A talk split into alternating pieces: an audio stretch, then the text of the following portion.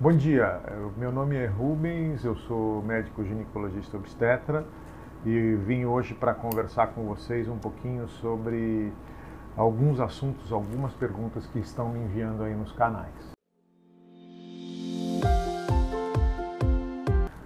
Eu sou Rubens, ginecologista, é, obstetra e vou responder hoje a algumas perguntas que me enviaram. É, a primeira pergunta que nos enviaram foi sobre parto normal após é, a cesárea, né? Se a paciente pode ter parto normal após um parto cesárea. Sim, pode sim, logicamente que pode.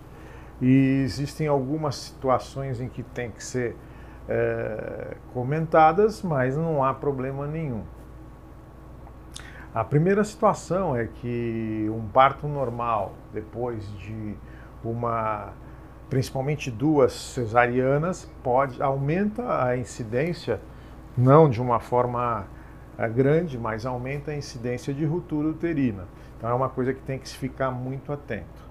O segundo que essas pacientes com cesárea anterior não podem ser ou sofrer o, o processo de indução de parto. Não deve-se usar a ocitocina para indução de parto. Portanto, pacientes que desejam o parto normal após cesariana podem sim ter esse, tentar e ter este parto normal, guardando essas restrições que eu acabei de falar. Uma outra pergunta dentro disso que me fizeram também é o intervalo entre partos, né?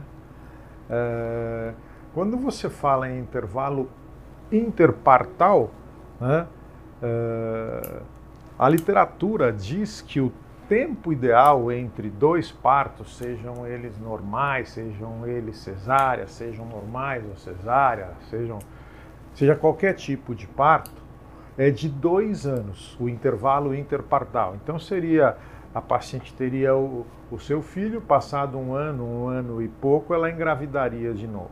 Então, o intervalo interpartal ideal é de dois anos. Nada impede que seja menor ou maior.